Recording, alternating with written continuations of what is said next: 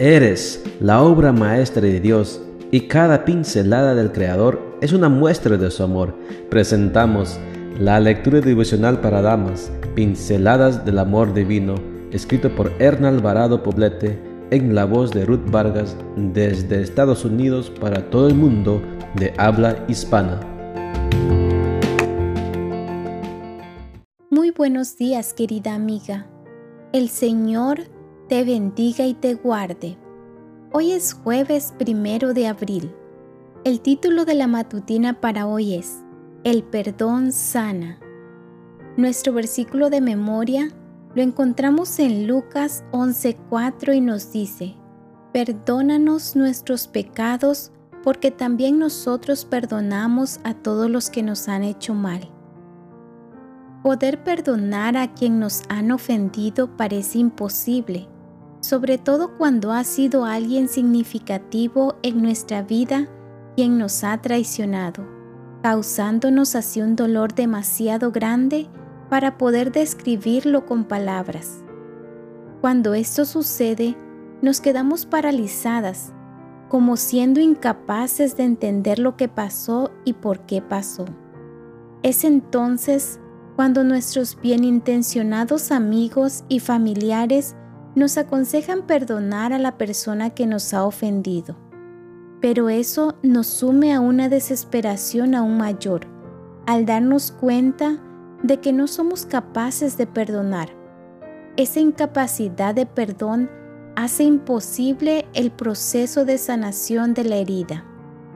Diversas corrientes psicológicas proponen técnicas para perdonar en pasos fáciles, destrabando así las cadenas que nos tienen atrapadas en la ira y el resentimiento. Técnicas como por ejemplo trabajar el cerebro reptiliano, que supuestamente ayuda a resolver en apenas 20 minutos ese estancamiento en el no perdón. Yo no creo mucho en esas técnicas.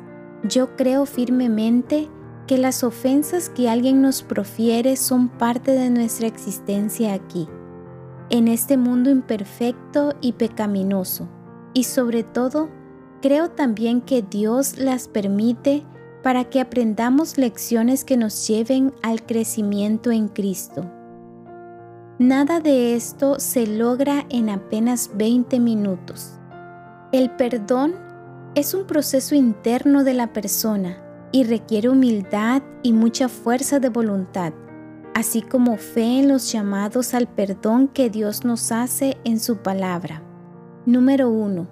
La humildad nos lleva a deponer la soberbia y a reconocer que nosotras también somos imperfectas, capaces de ofender en palabras y por obra, como en efecto ofendemos. Número 2. La voluntad es esa fuerza que emana de Dios para ayudarnos a dejar atrás el rencor y el enojo que sentimos hacia alguien por algo que nos hizo. ¿Qué sería de nosotras sin ese don del cielo? Número 3. La fe por su parte es lo que nos empuja a pensar, si tú Señor me dices que debo perdonar, en tu nombre lo hago. Tú sabes los porqués y yo confío en ti. Si alguien ha lastimado tu corazón, destrozado tus sueños o pisoteado tu dignidad, entra en el santuario de la oración. Ahí de rodillas es cuando inicia el proceso de sanación, cuando la paz de Dios cubre tus enojos y los hace desaparecer. El perdón no es algo que das a alguien porque lo merece, es un don que recibes de parte de Dios.